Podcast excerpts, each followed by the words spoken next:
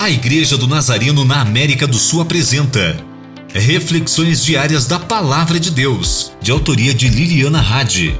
Ouça este podcast que abençoará sua vida hoje. Deus nos chama à unidade. Ele nos solicita ser uma igreja unida. Mas a unidade não se trata somente de uma ideia ou uma atitude positiva não se trata de palavras que simplesmente afirmam que somos um, nem slogans atrativos a respeito da unidade.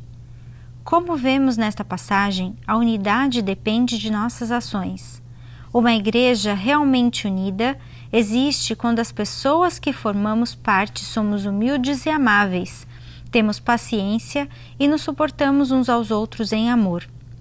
A unidade verdadeira se vê nas pequenas ações baseadas no amor que temos uns com os outros. Como nos tratamos, ainda que tenhamos diferentes ideias. Como falamos entre nós, etc.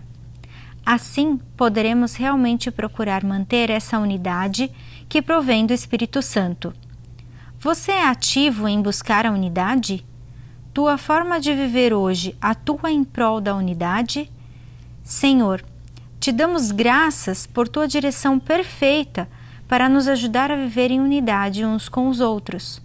Obrigada porque estamos unidos em um mesmo espírito. Te pedimos que nos ajudes a identificar se há ações em nós que atendam contra a unidade do corpo de Cristo.